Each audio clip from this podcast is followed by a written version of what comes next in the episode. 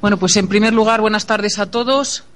Comienza este pleno extraordinario con un único punto del orden del día, que es una declaración institucional a favor de la escolarización en los centros educativos de Alfacar.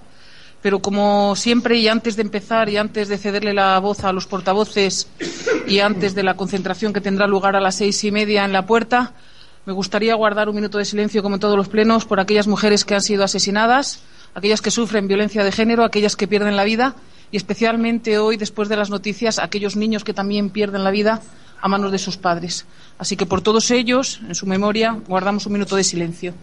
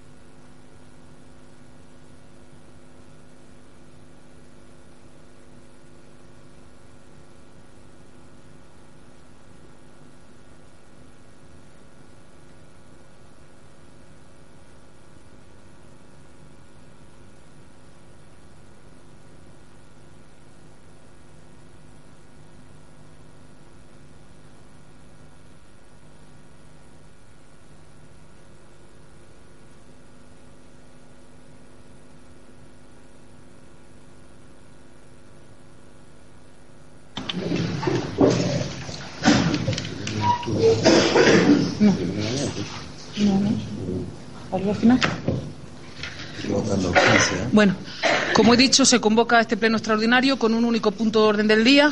No se han cumplido los plazos legalmente establecidos. Por tanto, creo que lo que primero procede, si no me equivoco, es votar la urgencia, motivada especialmente por la necesidad de tomar determinados acuerdos y sobre todo porque imperiosamente los plazos para bueno pues para la solicitud de los cambios de colegio etcétera y las listas definitivas es eh, finaliza creo esta semana. De ahí la urgencia y precisamente que el pleno tenga que ser convocado convocado hoy.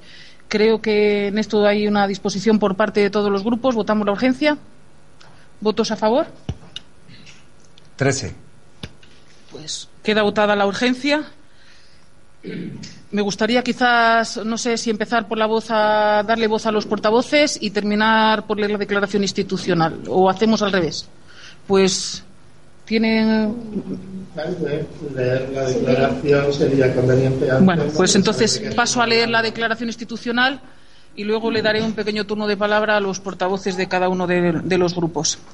Declaración institucional a favor de la escolarización de los centros educativos de Alfacar. Bueno, tengo que decir antes de empezar a leerla que es una declaración en la que se ha consensuado por todos los grupos políticos, pero que ha sido realizada por los padres y por las personas, por el AMPA y por las personas más directamente afectadas. No ha habido ningún componente de ningún partido político, ni, vamos, tal cual la han entregado, así la hemos respetado, eh, teniendo en cuenta la problemática que se ha suscitado. Esta declaración institucional se origina por la decisión de la Consejería de Educación de la Junta de Andalucía del cierre de una unidad de educación infantil en el Colegio de Enseñanza eh, Infantil y Primaria mm, Marino Cete de Alfacar y ante la necesidad del municipio de mantener e incrementar la escolarización. Tras examinar la relación baremada del alumnado solicitante de plaza escolar como centro prioritario para el segundo ciclo de educación infantil para el curso 16-17 en el CEI Marino Cete, se observa que se quedan sin plaza 10 alumnos, alumnas, a los que hay que sumarle todos aquellos niños y niñas que han solicitado el centro como centro subsidiario. A pesar de que desde la Delegación de Educación de la Junta de Andalucía en Granada nos indican que se garantiza la escolarización del alumnado en aquellos centros que hayan indicado como centro subsidiario o en el CEID Alfaguarilla, que sí dispone de plazas vacantes, esta decisión de suprimir la unidad del CEID Marino Cete origina los siguientes problemas. Primero, imposibilidad de, imposibilidad de conciliar la vida laboral y familiar se da la circunstancia de que en la mayoría de los casos el alumnado que no ha sido admitido es porque sus dos progenitores trabajan y la norma que rige los criterios de admisión no tiene en cuenta esta circunstancia. En el Colegio Alfaguarilla no dispone de servicio de hora matinal ni de comedor, con lo que conlleva tener que escolarizar a los niños en colegios de otros municipios que sí ofrezcan estos servicios. Dos, excesiva distancia entre el domicilio familiar del alumnado al colegio Alfaguarilla, que han de desplazarse alrededor de un kilómetro y medio, distancia que se agrava si tenemos en cuenta la orografía del municipio y la falta de acerado público en algunos tramos que dificulta en gran medida el acceso al centro caminando, lo que obliga a tener que desplazar a niños y niñas obligatoriamente en coche. Tres, el aumento injustificado de la ratio, número de alumnos alumnas por aula, hasta el tope legal, lo que afecta a la atención que recibe el alumnado, porque se dan situaciones de 28 alumnos, alumnas de tres años en un aula infantil y que hay que tener en cuenta que algunos de ellos pueden tener necesidades educativas especiales y asumir este hecho es asumir el descenso de la calidad de las prestaciones educativas de nuestros hijos e hijas en la actualidad y en el futuro. Cuatro, pérdida de plazas de profesorado titular y de apoyo, con lo cual se dificulta la distribución del personal en el centro y el servicio que se presta, más si se tiene en cuenta que las unidades de infantil y primaria están separadas por más de 800 metros de distancia entre sí. El mantenimiento de dos líneas del infantil en el Colegio Marino Cete asegura que los niños y niñas que hoy se ven obligados a escolarizarse en otros municipios se desarrollen y socialicen en nuestro municipio junto al resto de su familia y que exista la posibilidad de que los segundos y sucesivos hermanos puedan escolarizarse en centros de nuestro pueblo. Reivindicamos una enseñanza pública y de calidad para nuestro municipio y es por ello que se realizan las siguientes propuestas. Instar a la Consejería de Educación de la Junta de Andalucía a mantener la segunda línea de infantil de tres años para el Colegio Marinocete en el curso 16-17. Segundo, exigir a la Consejería de Educación la construcción del nuevo horario para el Colegio Marinocete, de manera que en nuestro municipio también podamos disponer de servicios complementarios de aula matinal, comedor escolar y actividades extraescolares. Tres, solicitar a la Consejería de Educación la revisión de los criterios de admisión que se establecen en el orden que regula el procedimiento de admisión de solicitudes, de forma que también se contemplen situaciones en las que los dos progenitores trabajan y se necesitan los servicios de aula matinal y comedor escolar para poder conciliar la vida laboral y familiar. Cuatro, solicitar al organismo competente la revisión de las zonas de escolarización de manera que la puntuación por residencia sea más ajustada a la realidad. Cinco, solicitar a la Consejería de Educación profesor de apoyo específico para el grupo de segundo de infantil para el curso 16 y 17, donde haya alumnos con necesidades educativas especiales a, las que les pertenece, a los que les pertenece. Seis, posibilidad de apertura y mantenimiento de la línea de bachillerato para nuestro municipio. Siete, solicitar a la Consejería de Educación la defensa de la escuela pública y la defensa de la calidad en la enseñanza. Ocho, dar traslado a este acuerdo a la presidenta de la Junta de Andalucía, a la consejera de Educación de la Junta de Andalucía, al delegado de Educación de la Junta de Andalucía en Granada, a la delegación del Gobierno de la Junta de Andalucía en Granada, a los directores de los centros a las direcciones, perdón, de los centros Marino Cete y Alfaguarilla, al Consejo Escolar de Andalucía con sede en Granada, a la FAPA y a las AMPAs de nuestros municipios. Muy bien. Leída esta declaración institucional, el portavoz de Somos Alfacar tiene la palabra. Muchas gracias, señora presidenta. Somos Alfacar apoya incondicionalmente las reivindicaciones de la plataforma en defensa del mantenimiento de unidades escolares en el CEIP Marino Cete. El cierre de esa unidad significará también la pérdida de dos maestras, la tutora y la, y la maestra de apoyo, que son fundamentales en la atención a niños con necesidades educativas especiales. En contra de lo que se ha dicho, este no es un asunto que incumba solamente a diez familias. Son diez ahora, pero serán muchas más en el futuro. Al cierre de una unidad le sigue, como en un efecto de domino, el de una línea y posteriormente el de todo un centro. En Cádiz esto ya está ocurriendo. El cierre eh, de centros educativos eh, públicos. Alfacar, que es un pueblo tan cercano a la capital, tiene ese riesgo añadido, la competencia que presenta la escuela concertada, que ocupa ya un 60% en, en la capital de la provincia. Por otro lado, la permanencia eh, de la escuela en el pueblo es fundamental para eh, la calidad de vida de este y para el futuro mismo del pueblo. En la Alpujarra, donde tuve la suerte de vivir hace 25 años, se decía que el cierre eh, de la escuela implicaba inmediatamente el cierre del pueblo. Nuestro pueblo también tiene que saber, y estas diez familias tienen que saber, que no es un problema individual suyo, sino que es un problema que afecta a toda Andalucía. La propia Consejería ha anunciado la supresión de más de 600 unidades eh, de educación eh, pública para el año que viene. La Junta de Andalucía no blinda la educación pública, como dice su presidenta. Aprovecha el descenso de la natalidad para eh, demolerla desde dentro y proceder a una privatización encubierta. Según PADEI, eh, la plataforma andaluza por la defensa de la educación infantil, solo en los cinco últimos años eh, la escuela pública ha perdido 469 unidades en infantil, mientras que a la privada concertada se le ha concedido 82 unidades más. En Granada Capital, como he dicho antes, la privada concertada supone ya más del 60%. Aunque la Constitución consagra efectivamente la libertad de enseñanza y de creación de centros, esto no implica la obligatoriedad de financiarlos por parte del Estado. Esto debe de ser muy consciente la gente y la Junta de Andalucía. Por eso proponemos que ante el dilema que plantea el menor número de escolares, se supriman unidades concertadas y se protejan las de la escuela pública, la de todos y todas. Defendemos la escuela pública porque garantiza el pluralismo, la tolerancia, la cohesión social y la igualdad de oportunidades.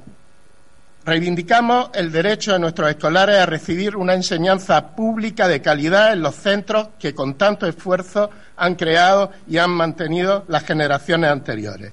Un sistema público que goce de recursos y servicios suficientes para que eh, ofrezcan una alternativa atractiva y cómoda a las familias. Vender como inevitable el cierre de unidades escolares, como hacen desde la delegación, cuando antes no se ha hecho nada por mantenerlo, es una actitud cínica y además interesada. Muchos nos tememos que aquí se esté buscando la justificación para incumplir definitivamente la promesa, tantas veces hecha en periodo electoral, de la ampliación del centro. Igual ocurrirá con esa aspiración colectiva que es traer el bachillerato a nuestro instituto. Como aquel del chiste que se lamentaba de la muerte del burro cuando lo estaba acostumbrando a no comer, nuestras autoridades educativas derraman lágrimas de cocodrilo ante una situación que han sido ellos mismos los que la han provocado. Creemos que el descenso de la natalidad puede permitir que con los mismos recursos se mejore la calidad de nuestra escuela pública a través de una rebaja de la ratio. La ratio es el número de alumnos que corresponden a un maestro eh, o que entran dentro de un aula. Si defiende la natalidad, que entren menos niños y así el ideal de la enseñanza individualizada se verá favorecido y la calidad de la educación subirá. A nadie se le escapa que eh, esto es difícilmente conseguible en un aula donde hay 28 niños y algunos de ellos con eh, necesidades educativas especiales. También, como mm, plantea la reivindicación de los padres, dotar a nuestros centros de servicios complementarios como aula matinal y comedor escolar de los que gozan pueblos vecinos como Níbar, Biznar o Jun. Esto permitiría a las familias tener más facilidad para la conciliación y para que su hijo e hija estudien cerca de casa. Aunque no creemos que habilitar provisionalmente un aula eh, matinal, como se está diciendo ya, resuelva el problema, ni recurrir al viejo truco de volver a prometer lo que no se cumple, eh, satisfagan las aspiraciones eh, de nuestro pueblo y especialmente de los padres que conforman esa, esa plataforma reivindicativa. De cualquier manera, celebramos la unidad de las fuerzas políticas y de todo el pueblo en torno a esta reivindicación y animamos a la plataforma a continuar, a pesar de esto, en su lucha hasta alcanzar su justo y noble objetivo. En esta lucha siempre nos encontrarán a su lado. Muchas gracias. Muchas gracias. El Partido Popular, su portavoz, tiene la palabra. Bien, buenas tardes a todos, bienvenidos. En primer lugar, felicitar a la comunidad educativa que especialmente a los padres eh, que están perjudicados por esta medida y a LAMPA porque me consta el trabajo que viene haciendo la última semana a través de su plataforma y la movilización que están consiguiendo pues con, toda eh, la comunidad educativa y, muchos vecinos y vecinas del pueblo. En segundo lugar, mm, pues bueno, en la reunión que tuvimos con los padres la semana pasada estábamos representados las tres fuerzas políticas eh, que ahora mismo estamos, que, formamos la corporación municipal, a propuesta de la portavoz del PP, que soy yo, mm, vimos o que era oportuno hacer un pleno eh, de carácter extraordinario y urgente. Agradecer a, Somos Alfaca su apoyo y, por supuesto, a la señora alcaldesa presidenta de esta mesa su disposición a que se haga eh, antes de los plazos establecidos que así rige la ley. Entonces, agradecer a todos pues la necesidad y de que estemos hoy aquí celebrando este pleno. Eh, también quería decir, antes de que se me pase, que el Grupo Popular no va a cobrar por asistencia a este pleno. Exacto. Entonces, yo como Grupo Popular y portavoz, nosotros no vamos a cobrar por la asistencia a este pleno. Eh, ya paso a decir, pues un poco es decir, suscribo las palabras que ha dicho el compañero de Somos Alfacá, porque por supuesto todos estamos en esa línea y todos queremos que la educación en Alfacá se mejore y sea de calidad. Por supuesto que esa es la idea. Si no, pues seguramente nos llevaríamos, como hemos estado tantos años implicados en la AMPA, en los consejos escolares, preocupándonos de que los centros funcionaran y de que los niños tuvieran una enseñanza de calidad, en centros de calidad. Eh, ¿Por qué llegamos hoy a este momento o se ha llegado a este momento? Mm, es cierto que ha bajado la natalidad, pero también es cierto que hay un, condicionante muy importante, para mi entender, o nosotros así lo entendemos, y es que si en plazo y forma hubiéramos tenido la ampliación del aulario de infantil, hoy no tendríamos que estar aquí sentados debatiendo ni pidiendo a la Junta de Andalucía ni a ningún organismo que se nos, mm, se nos construya o se nos solucione el problema que tenemos con las plazas de infantil. Eh, esto se ha quedado en el tiempo, el colegio no sabemos cuándo se va a realizar, porque de hecho en los últimos presupuestos no se ha contemplado, en los de 2016 tampoco se ha contemplado, con lo que quiere decir que difícilmente, eh, a no ser que la consejera entienda para el año que viene, entienda que en los presupuestos del 2017 eh, debe de ir el, aulario de infantil de Arfacá, pues no sabemos plazos ni sabemos nada. Eh, sí quería aprovechar hoy y porque creo que viene como anillo al dedo y creo que es el momento, que en el pleno pasado, eh, es decir, el Grupo Popular presentó una moción precisamente para, lo único que pedíamos era instar a la Junta eh, pues que nos dijera cuándo iba a construir el, colegio y que nos diera plazo. Eh, la señora presidenta de la mesa me dijo mm, que yo mentía, es decir, que no hay proyectos hechos, que no hay acuerdos, que no hay nada. Yo le invito, el proyecto lo he traído, por si usted lo quiere ver, está avisado, está aprobado y es la Junta de Andalucía la que no realiza el colegio. Usted en su programa electoral dice que hay un millón de euros que se ha perdido, que no se sabe dónde está. Entonces, habría que preguntarle a la Junta de Andalucía dónde tiene el millón de euros, o en qué colegio lo ha puesto, o en qué centro, o dónde lo ha repartido. Aquí en Arfacá seguro que no. ¿Compromiso con Arfacá? Ninguno. Mm, el discurso ya no lo conocemos. Que hay aulas prefabricadas, que hay niños que están en aulas prefabricadas, es cierto. Es muy cierto. Hay pueblos que están mucho peor que nosotros. Mm, la cuestión es que la Junta de Andalucía, gobernada por el PSOE, no lleva dos días en gobierno, lleva ya 30 años o más. Es decir, que estos son. Mm, es, un poco de voluntad política de solucionar este tipo de problemas y de darle calidad a nuestros centros, que ahora usted que es alcaldesa lo sabe mejor que nadie, eh, pues supone una carga importante a las arcas municipales el tener que mantener un centro en condiciones óptimas. Eh, por nuestra parte, por supuesto que vamos a apoyar la plataforma y todos los movimientos que hagan, que cuenten con nosotros, porque ahí vamos a estar. Vamos a seguir en la tarea de que el centro en Arfacá sea posible. Lo ha dicho el compañero de Somos Arfacá, ya no es una cuestión eh, de una línea o dos líneas, es que es una cuestión de que los niños estén en un espacio digno y de calidad y que una profesora no tenga que atender a 28 o 29 niños, sino que una profesora pues pueda tener una clase con 17, 20 niños, que es como se ha hecho en años anteriores, que mm, si yo fuera madre y estuviera en el lugar de las madres que están aquí hoy, pues entiendo que es lo que queremos todos, que una maestra mm, pues pueda estar eh, el mayor tiempo posible pendiente de nuestros hijos y, atento a su educación. Eh, poco más. Eh, lo que sí me gustaría, por favor, cuando estamos interviniendo es que ya pasa más veces, nos liamos a hablar y al final no nos enteramos de lo que se dice. Entonces, que guardemos un poco el respeto de los turnos de intervención. Por nuestra parte, que tenéis nuestro apoyo, que vamos a estar con vosotros y que, por supuesto, que lo que haga falta de ahora en adelante, pues que aquí estamos todos. Que esto ya viene de andado, viene de atrás y que, quisiéramos pues tener el colegio hecho y hoy no vernos donde estamos. Muchas gracias. Muy bien, muchas gracias, portavoz del Grupo Socialista. Bueno, buenas tardes. Eh, yo también me sumo al agradecimiento de, de la familia por el trabajo que estáis realizando, reivindicando nuestra, nuestros colegios de calidad y y además lamento, porque os conozco a muchos, lamento lo que estáis sufriendo los que estáis directamente afectados por el cambio de, de, centro, no, no entrar en el, colegio Marín Ocete.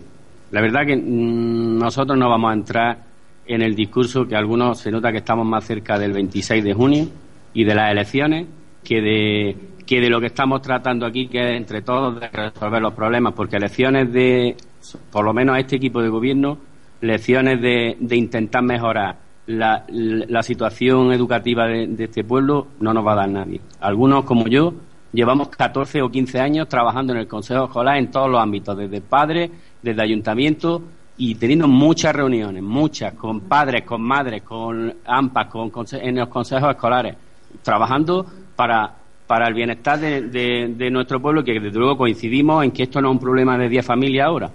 Esto es una cadena que nos va a, nos va a arrastrar a, a mucho más. Y en eso estamos los primeros.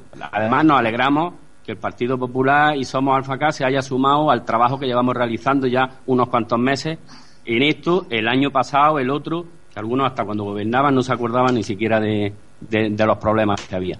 Nos, alegramos y nos felicitamos por ello, pero que lo que queremos es hacer, buscar soluciones y hemos estado con las familias en reuniones con el equipo de gobierno.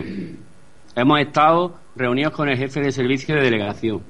Hemos estado ayer mismo por la tarde con la familia, estuvimos, que estuve yo y una representación de padres y madres, con el delegado de educación nos explicó la situación, no la compartimos, por supuesto, no la aceptamos, queremos nuestra segunda unidad, si se lo dijimos, queremos porque, porque el efecto rebote sabemos cuál es, queremos que el, que el Colegio Alfaguarilla tenga toda la garantía de un colegio de calidad, con todos los servicios que hay que, prestar, por supuesto, eh, nos hemos comprometido a, constituir el Consejo Escolar Municipal porque dentro de una de las reivindicaciones de, de la revisión de las zonas de escolarización tiene que partir de ese Consejo Escolar Municipal y como es competencia municipal vamos a, constituirlo a la mayor brevedad para estudiar las zonas de influencia si hay alguna posibilidad de cambiar algunas cosas.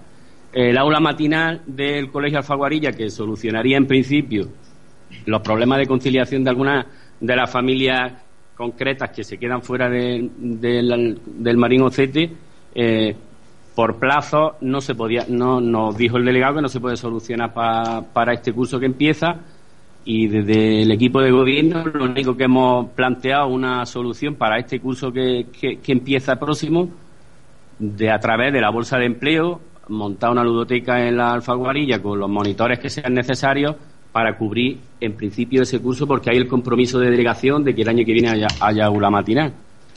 Tenemos un compromiso también hablando del centro nuevo de que entrará en los presupuestos de 2017. Desde luego, nosotros vamos a estar en la pelea junto, codo con codo, con todos los vecinos de Alfacá, con todas las fuerzas políticas que quieran exigir eso. Ahí vamos a estar los primeros.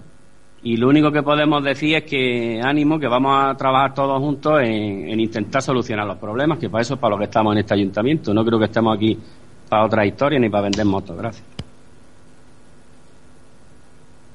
Creo que cada partido político ha expuesto su punto de vista yo, para levantar o antes de levantar la sesión, lo único que digo es que, bueno, que doy las gracias por el consenso, aunque cada uno, vuelvo a repetir, lo ve de manera distinta que no quepa duda que este es un camino que se inicia ahora y que vamos a seguir peleando porque todos estos problemas se terminen en Alfacar y no tengamos precisamente que tener plenos extraordinarios y llamadas de atención para solucionar problemas y para que nuestros hijos y nuestras hijas tengan eh, la mejor calidad dentro de la enseñanza, tanto en cantidad como en calidad, como en aulas, como en profesores, como todo lo que necesiten, porque creo que es de justicia. ¿no? Y no voy a entrar en valoraciones ni en cosas de estas por respeto precisamente a las familias que lo están pasando mal.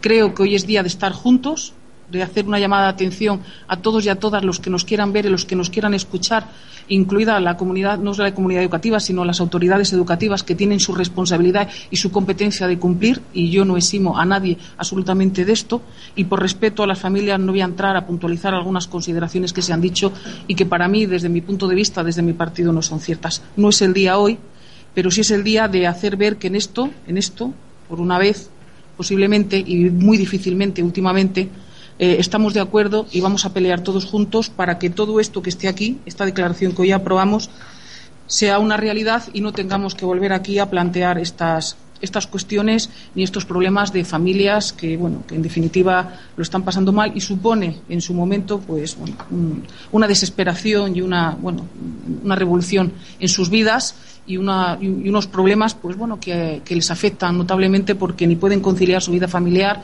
con su vida laboral ni pueden estar dependiendo de abuelos ni de personas mayores, ni en definitiva supone una, una, gran desventaja y un gran desasosiego para esa familia. Así que por respeto a todas ellas, yo creo que no queda más que decir y cada uno ha expresado libremente lo que ha querido y os invito, a, una vez que levantemos la sesión, a concentrarnos precisamente en, bueno, pues en favor de estas familias y en favor de reivindicar lo que creemos que es justo para nuestro pueblo, para nuestros hijos y para nuestras hijas. Muchas gracias. Se levanta la sesión. Ah, bueno, bueno, bueno, bueno, perdón. He dicho siempre que es una declaración institucional y por eso no he creído oportuno pasar a votar, pero me dice el secretario que hay que votarla. ¿Votos a favor? Trece. Gracias.